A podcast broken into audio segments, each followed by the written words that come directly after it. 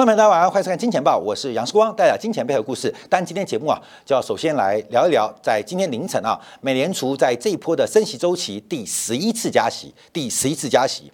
那特别关注是利率决议决策会议之后啊，这个记者会。那这一次啊，鲍威尔回答的问题也比上一次来的更多，总共洋洋洒洒有二十一个问答的过程。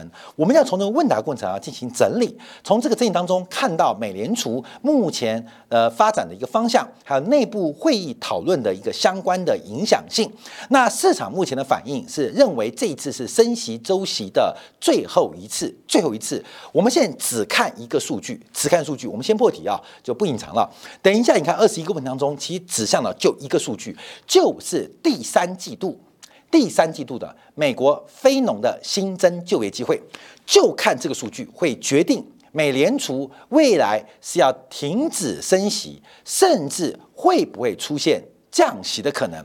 按照彭博社现在最新的估计啊，二零二三年第三季，也就是七月、八月、九月份，美国非农的新增就业人口、新增就业机会，大概平均是只增加十点三万人。每个月平均增加十点三万人，那按照彭博社的调查，也刚刚好符合鲍威尔提到的，美国劳动市场放缓，紧张程度放缓，大概每个月非农的新增就业机会要降到十万人，甚至十万人以内。所以整个七月、八月、九月，就下次会议是九月中嘛，九月快九月底啊，九月中啊，所以这个未来这两个月的时间。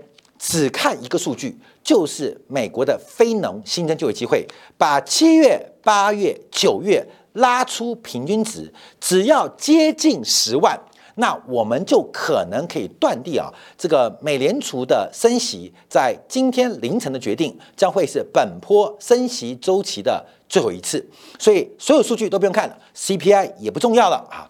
就看非农的新增就业机会，大家特别做观察跟留意啊。好，当然啊，这个重要性还不在如此，因为就算升息结束，会不会降息？其实鲍威尔的讲法当中，今年的降息可能性趋近于零。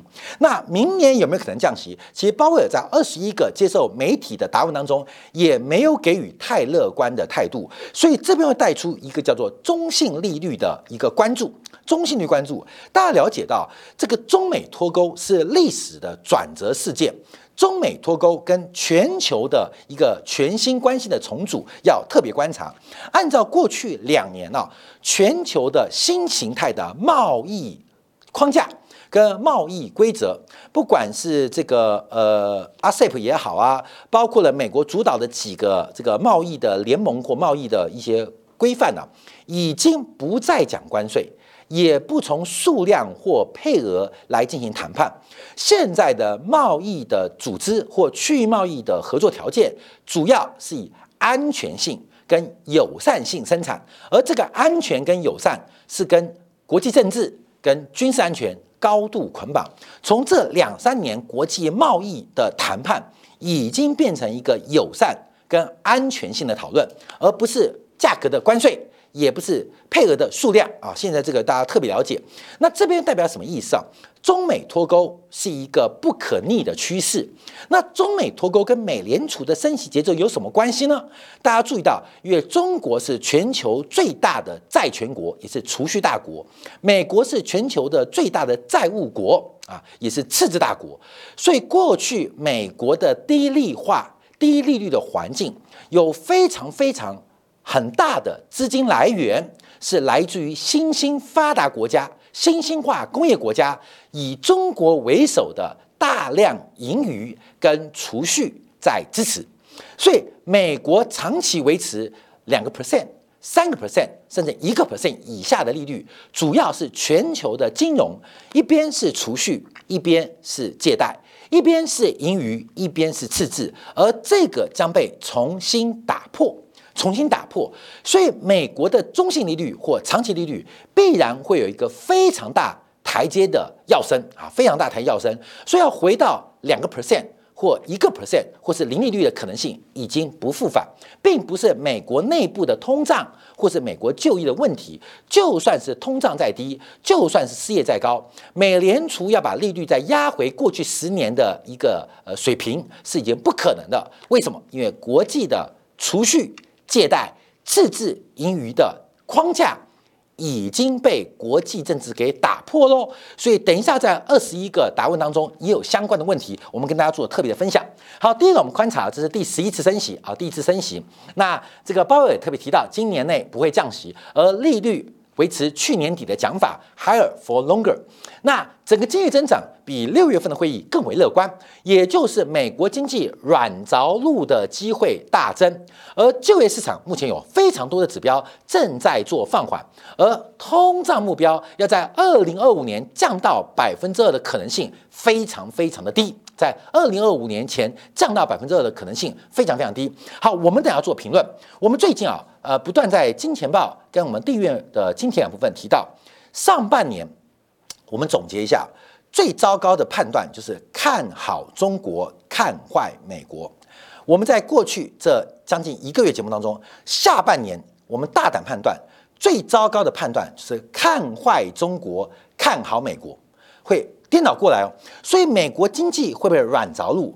我们这边给予非常大的疑虑。哎呦，看没有？呃，下半年跟上半年看法完全不一样哦。上半年我们特别提到美国经济的复苏，尤其是倒挂转移全球财富的力度，大幅的修复的美国的家庭、企业乃至于个人、政府的资产负债表跟损益表。可是到了下半年，我们这个状态会逆转过来。会逆转过来。美国在高紧缩的环境当中，下半年经济绝对没有鲍威尔那么乐观好，没有那么乐观，所以我们要做观察喽。好，第十一次升息啊，把利率上限来到百分之五点五，也代表美联储的利率来到本世纪本世纪最高的水平啊，本世纪最高水平。因为上一次那么高，就是在这个网络风暴的这个二零。零零年跟二零零一年，当时的利率水平接近百分之六，所以这一次的这个利率水平已经突破了两千零六年的高点，直追上世纪末本世纪初的高峰啊！所以我们看到是二十年以来最高的利率，最高利率。那现在要观察两个点，第一个是不是做一次升息？第二个在这个位置会横盘多久？横盘多久啊？横盘多久？横盘多久？横盘多久？也就是在这个水平当中会待多久，这是我们下一个要考虑的问题。所以要从这个答答辩当中啊来做观察。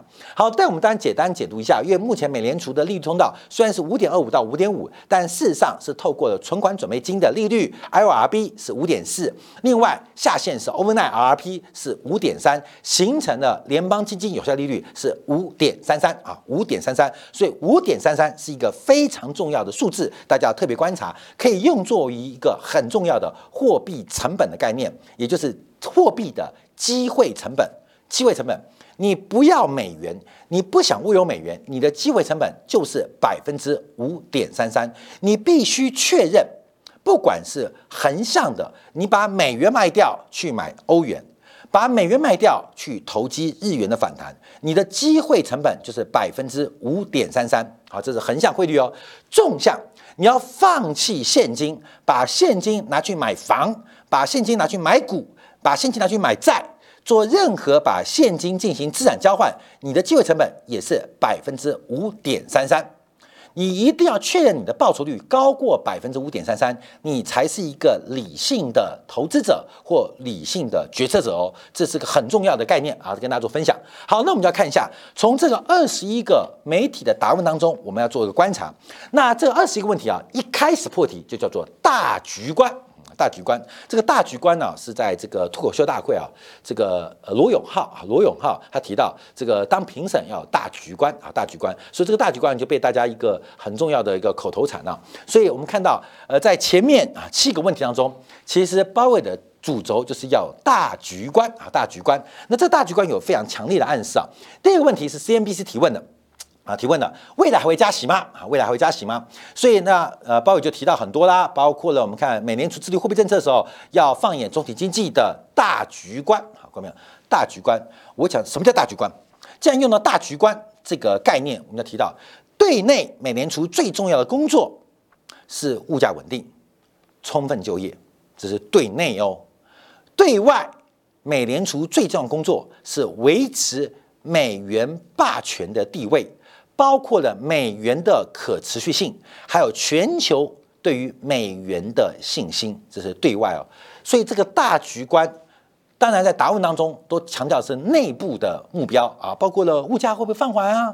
那会有多少失业出现呢？就是充分就业、物价稳定。可是几乎没有人提到啊，对外。美元地位的需求，当然也只有满足内部的目标，才有可能同时满足外部的目标。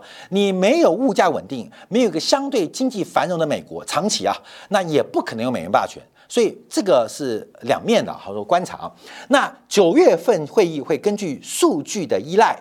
加息跟暂缓加息都有可能，都有可能。从去年三月以来，美联储总共升息了五点二个百分点，货币政策已经达到了限制性的水平，对于经济活动跟通胀施加了下行的压力啊，施加压力。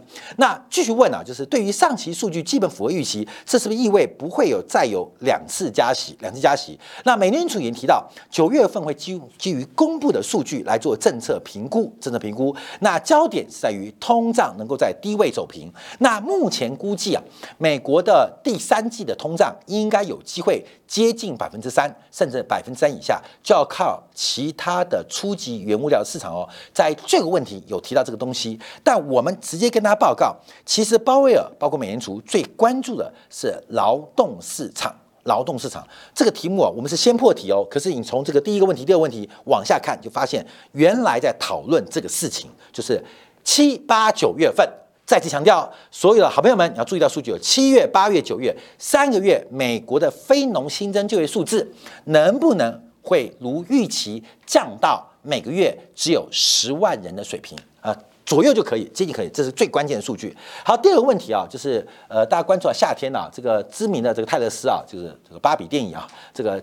票房强劲，而泰勒斯要全球的巡演，那这个夏季的消费潮会不会引爆啊？这当然就是我们之前瑞典讲的那个谁啊，那个谁去啊，B Beyonce 去瑞典演讲，然后去演唱演唱，把瑞典的这个物价给抬得很高啊，就是这种服务业消费会不会刺激到啊？刺激到？那他提到。更强劲的消费增长会导致更高的通膨胀，但会积极的监测啊监控，也这个对货币政策会做出适当的反应。第三个问题是为什么不在七月份暂停加息？那他提到了就是两次加息一次，两次加息一次啊，这个我们要观察，就是两次加息的第一步啊，因为之前是三码，后来是两码，再是一码啊，这是我们上次在利率会议的时候六月份有提过。那现在是半码，那加息半码很难，就是两次升息一次。两系升息一码，所以从三码的加息频率到两码加息频率，到一码加息频率，到半码的加息频率，慢慢的减缓加息的幅度跟力道啊，加息的幅度跟力道。当然我们注意到，因为现在是五点五的水平啊，五点五加息半码跟这个百分之一。加息半码，哎，关键光是数学问题，知道那个幅度已经差很大了。所以现在的加息啊，其实更多的这种加息的幅度，更多的是象征性的意义，等待后续数据的发展。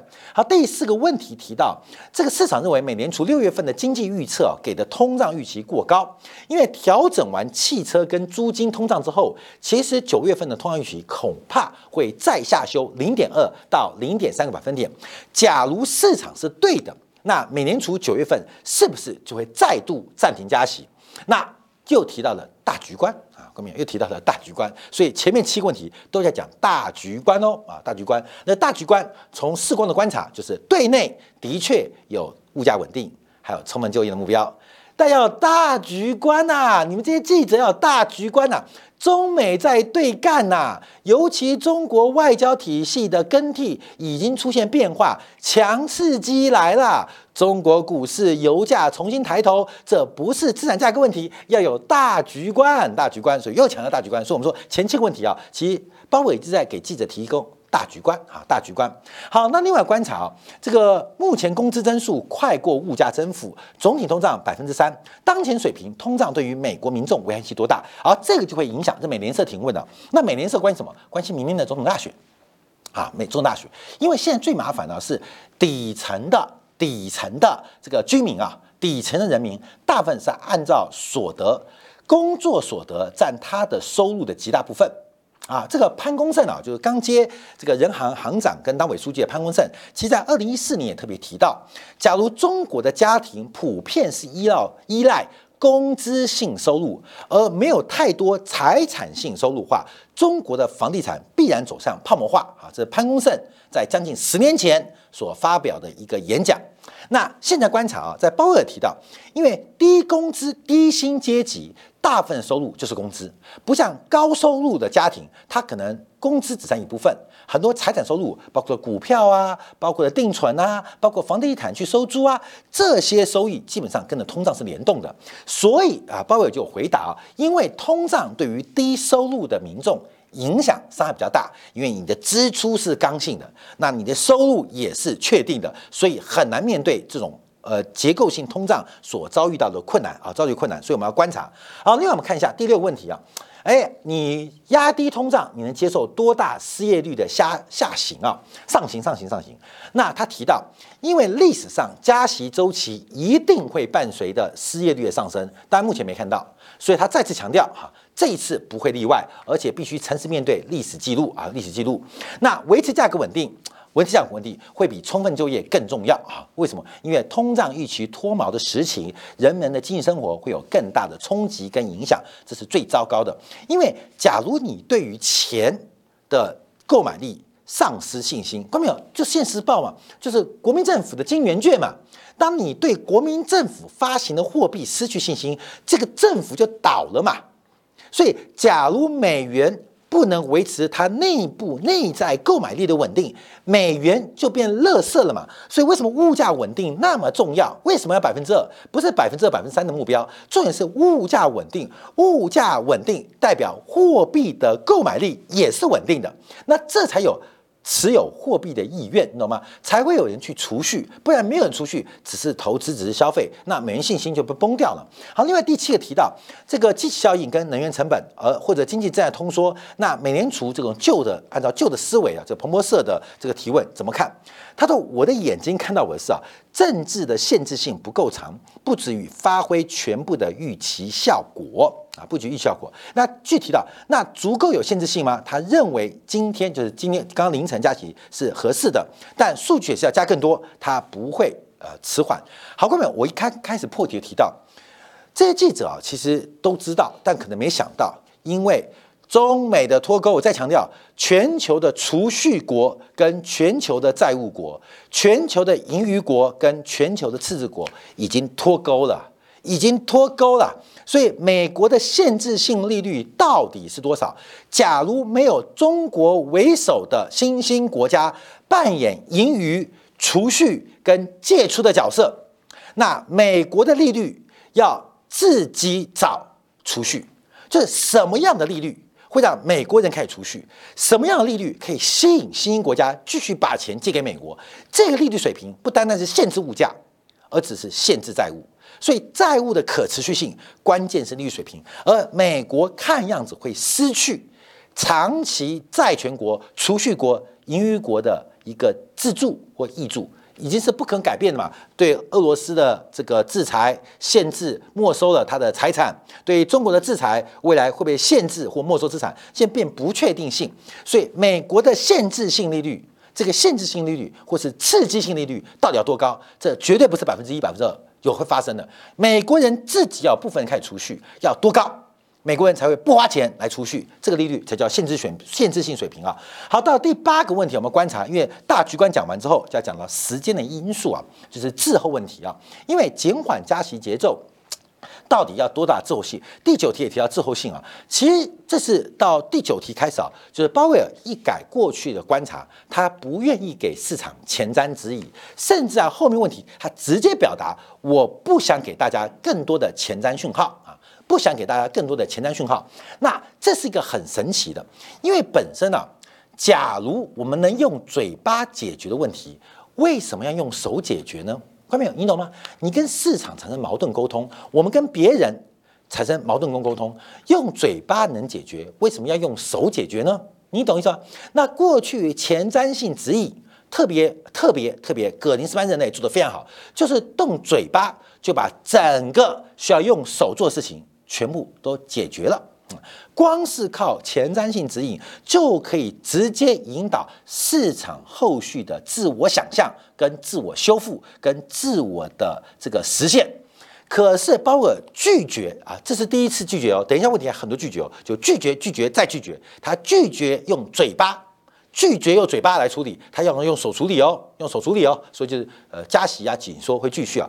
好，这个奏效性他也提到，因为现在经济当中啊，金融条件紧缩会在货币政策之前，那本轮也不例外。那等一下会特别提到。那目前啊，就他直接预告下礼拜预告，其实鲍威尔这场演讲做的很多特别的讯号，他把很多数据说你等着看啊，包括我们等一下会讨论啊，呃，这次开会有没有吵架？三周后你就看到结果了。那信贷请说怎么样？他直接预告下周即将发表的这个 S L O S SLOS 啊，这个就是金融人员的放贷的条件调查，跟预期基本一致，就是贷款条件在缩紧，而且需求在放缓。那目前信贷条件相对紧张啊。他直接破题，关美，这什么意思？这什么意思？关美，这句话什么意思？这句话什么意思？就是我告诉你，所有的报告都有人早知道，所以早知道。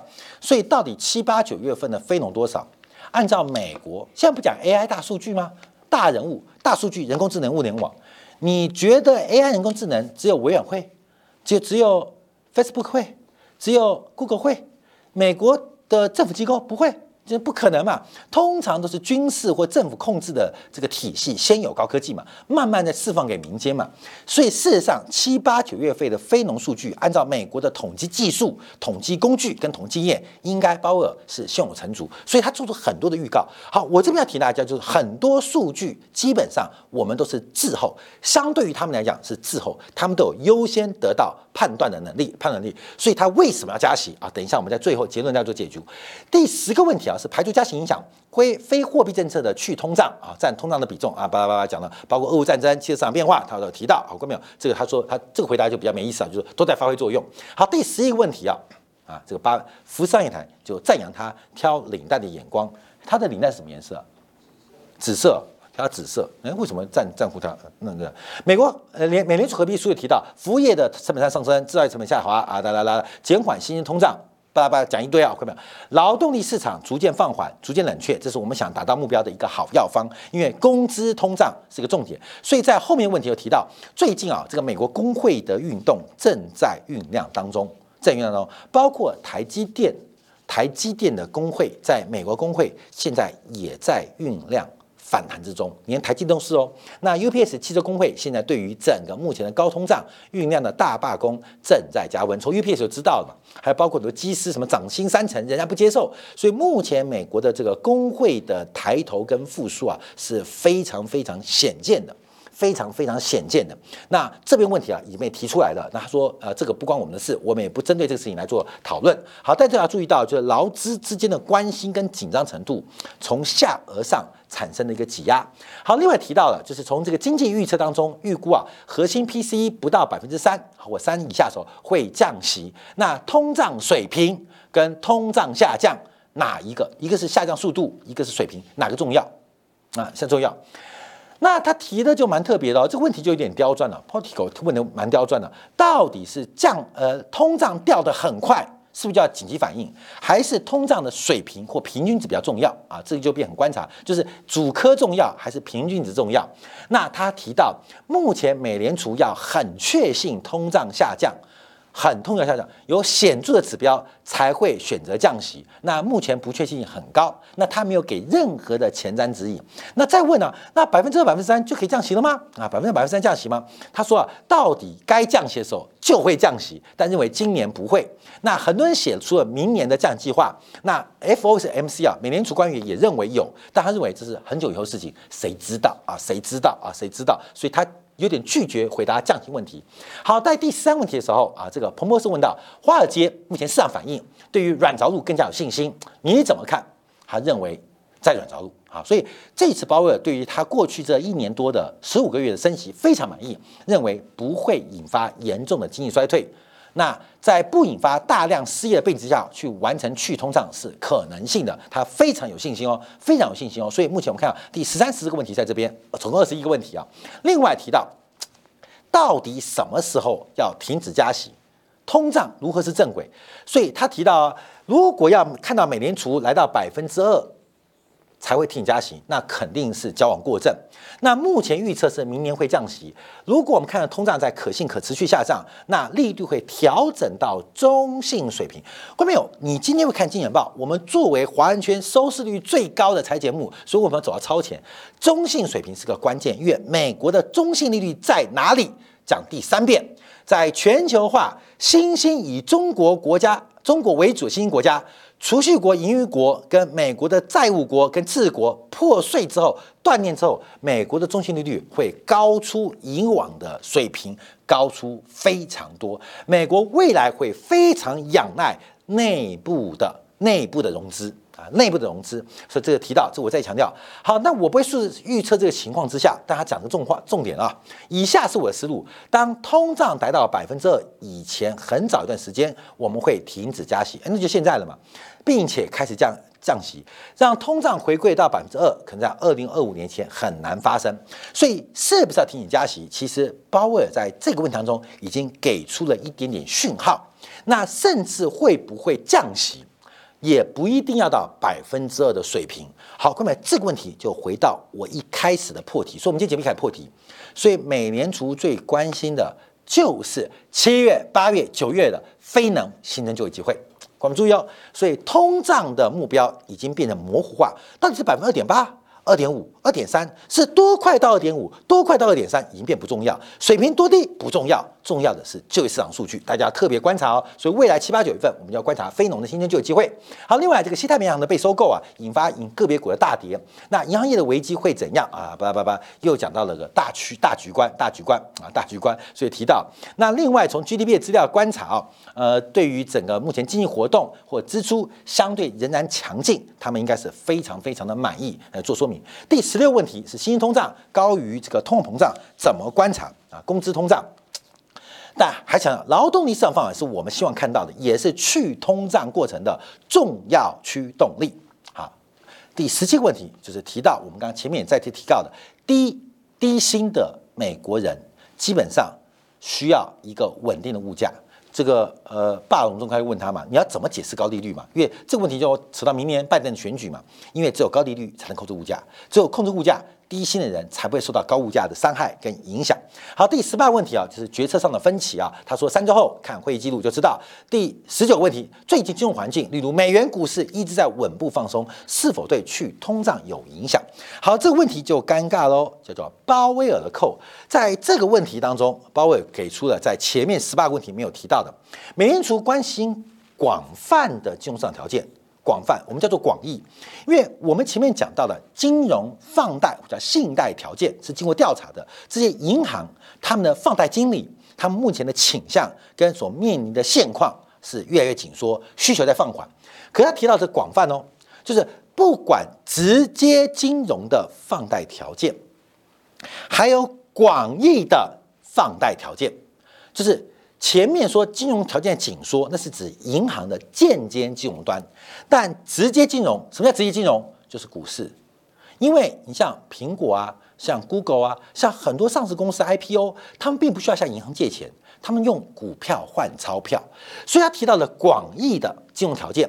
如果金融条件更宽松，这边指的是广义哦，美联储就需要更高加息幅度来予以弥补。现在问题变升升升华喽。除了狭义的金融、现金、贷款的条件紧缩之外，还有广义的市场条件。这是我们提到的鲍威尔扣。这些鲍威尔扣，鲍威尔没有放弃，只是市场上不断的挑战鲍威尔的信用跟诚信啊。所以在这边啊，他正式做回应。所以广义的金融条件放松，就是资本市场融资很方便。什么叫做金融市场融资很方便？成本很低，高本一笔嘛，看到没有？这个很简单嘛，你一印股。你一股可以换多少钱啊？面值在台湾是十块，大陆是一块钱。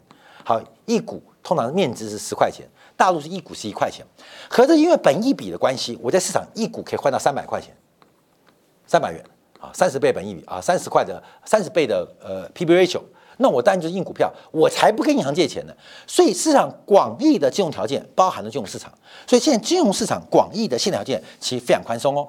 所以从这边看到美国的倒挂无处存在，短期货币市场或短期债务市场是非常之紧的，可长期的贷贷款市场或长期的这个资本市场是非常宽松的，倒挂嘛。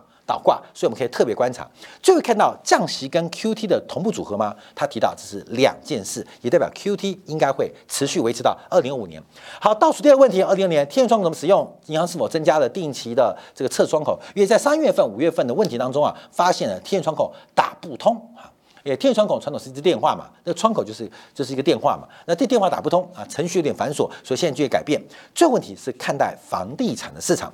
好，这个问题等一下我们会接到我们在后面啊这个金铁杆节目当中一个内容跟观察啊，因为供需平衡有一段距离，他提到，因为现在的房地产市场有很多人还保留着低利率式的抵押贷款，所以。由于贷款的机会成本啊，关没有？其实机会成本很重要，这是经济学一个很重要的选择，你知道吗？就跟世光要追要去追蔡依林，我要放弃林志玲，你知道吗？对不对？所以我的机会成本就是林志玲。我要去追林志玲，我放弃的就是蔡依林啊，这机会成本。所以你追谁，你必须放弃谁，最高最有价值放弃机会成本。因为现在贷款机会成本非常高，所以他们不愿意卖掉手中的房子，意味着现房供应非常紧张。好，因为美国对于房地产，我们只能讲相对来讲，并不是当做一个储蓄的工具。主要美国的房地产从 CPI、PC 看到美国住。房子通常是消费财，这个消费财的原因是跟美国的租税有关。美国买房的税负优补贴是非常惊人的，可是美国持有房子的成本是非常高的，因为这个税制关系，让美国的房价所得比非常低。美国的房子是用来住的，不是用来炒的。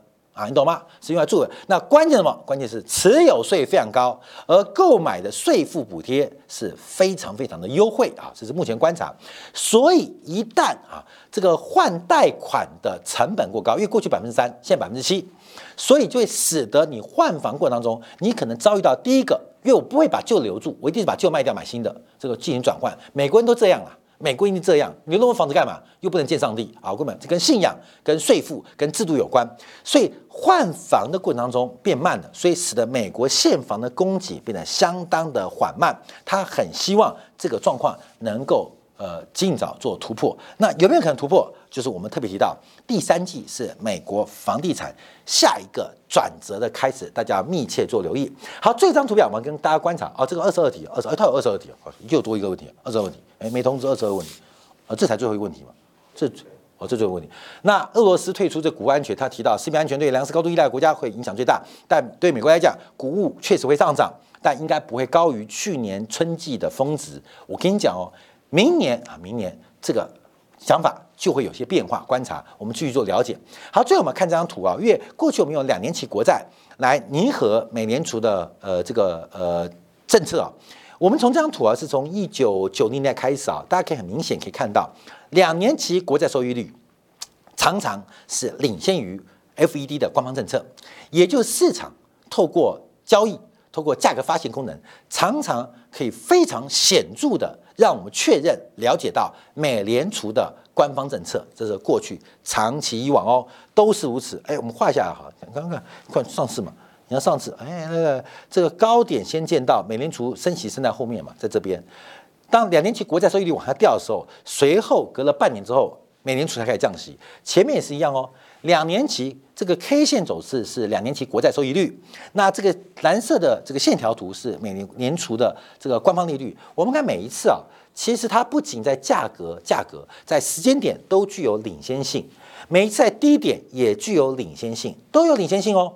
都永远快过美联储的判断，所以市场价格、市场机制能够充分反映很重要的原因，就是它具有一个价格发现的未来。发现什么价格？发现美联储官方的过程。可这次最特别的地方是什么地方？起点的确提早了，可终点现在误差非常大，误差非常大。过去这半年的时间，两年期国债收益率跟美国的官方利率。非方瑞啊，基本上这个 EF 啊，有效利率啊出现了脱钩啊，这个中间出现很大的缺口，出现了很大缺口。我们从历史的角度几乎看不到也就是目前两年期国债现在反过来被联邦基金利率给硬带起来，这是过去没看到的。可是现状什么？现状市场上是有两年期国债收益率的隐含的趋势跟发展来预测美联储降息的可能，那会不会有错？过去半年都是错的，难保未来半年。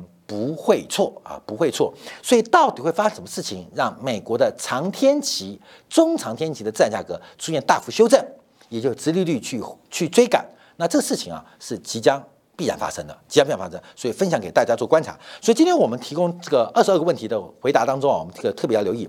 第一个，他讲大局观；第二个，其实只要关注七八九月最重要指标，就是非农的新增就业机会。而且目前美国的物价稳定的前提就在于劳动市场的放缓，这是大家分享给大家特别做观察。好，休息一下，稍后片刻，我们在今天部分就要先分析几个问题啊。第一个是 Meta 啊，Meta 的财报公布的非常亮丽，盘股价大涨七 percent。但我们今天要发掘一下，因为从前天的 Google 到今天的 Meta，把他们的营收为什么创高，都是广告收入，可会发现问题。全球的广告市场有多大，你知道吗？全球的广告市场投资有多大，你知道吗？那 Meta 跟 Google 的广告收益有多少，你知道吗？把这两个数据结合起来，会发现一个很恐怖的、惊人的天花板，也就是 Meta 跟 Google 他们即将撞到人类来自于地球广告预算的天花板。同时，我们看到昨天美国公布的新屋的最新销售数据，美国的新屋价格。跟成屋价格竟然出现倒挂，也就二手屋的价格竟然超过新屋价格，这会发生什么样的鬼故事？邵平哥在精彩部分为大家做进一步的观察跟解读。